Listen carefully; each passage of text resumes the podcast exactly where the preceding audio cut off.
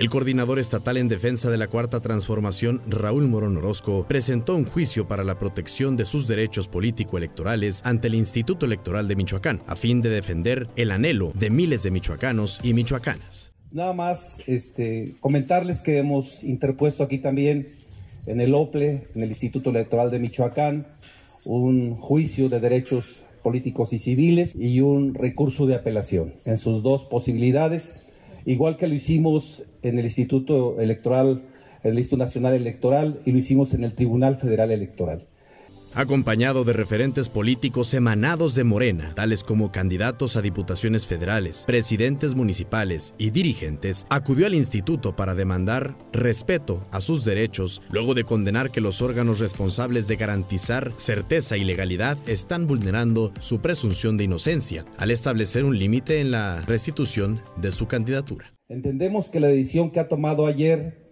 el Instituto Electoral de Michoacán está en razón de un procedimiento de un procedimiento que tiene que ver con la decisión del Instituto Nacional Electoral. Y entendemos también que de fondo se debe resolver o se deben resolver estos recursos en el Tribunal Federal Electoral. Porque han introducido un ingrediente más. El ingrediente es que la coalición se debe de sustituir al candidato en cinco días. Esta es una decisión que obviamente nos deja en estado de indefensión porque no se ha resuelto todavía de fondo el recurso en el Tribunal Federal Electoral. El soldado de la Cuarta Transformación descartó haber incidido en omisiones de transparencia durante el periodo de precampañas, como lo señaló el Instituto Nacional Electoral, tras subrayar que sus recorridos por el Estado en calidad de coordinador estatal de la Cuarta Transformación fueron justificados y expresados ante el Comité Ejecutivo de Morena desde el pasado primero de febrero y hay argumentos que manejan que tampoco corresponden a la verdad.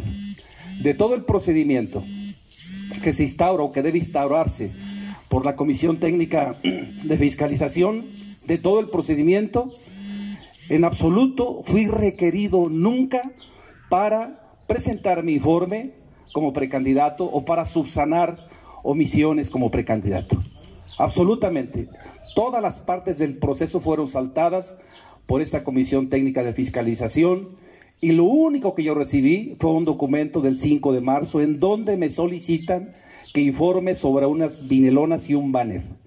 Esa información de inmediato la remitimos nosotros a eh, la solicitud que hizo el Instituto Nacional Electoral. Eso de inmediato lo, lo resolvimos. Y también la acusación fundamental es que hemos sido omisos. Nosotros no fuimos omisos, aunque no hicimos precampaña, nunca tuvimos esa calidad. El partido no registró precampañas en el Instituto Nacional Electoral.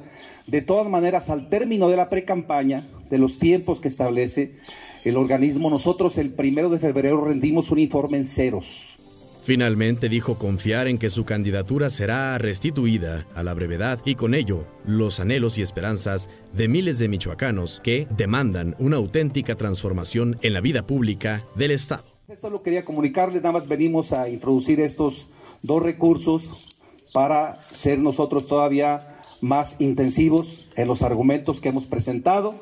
Seguramente esto va a ser requerido por el Tribunal Federal como elementos también por esta decisión particular que ha tomado el instituto de dar cinco días para subsanar o para nombrar sustituto, que está totalmente también fuera de la ley. Porque esto debe darse sí y solo sí el tribunal determina que efectivamente se ratifica que se quite la candidatura. Ahora sí correría este plazo, pero mientras, tanto no, porque es violar la presunción de inocencia que todos tienen en procesos como ello. Entonces, pues nada más saludarlos, saludarlas mis compañeros diputados y diputadas federales el día de hoy arrancaron campaña, desearles mucha suerte y sé que la gente en Michoacán también está muy entusiasmada, muy entusiasmada, apretando todavía más la organización y siendo más intensos en el trabajo para que la cuarta transformación llegue a Michoacán. A todas y a todos les mando un saludo afectuoso. Esta es la séptima entrada del podcast Juntos Haremos Historia por Michoacán. Soy Fay Cortés.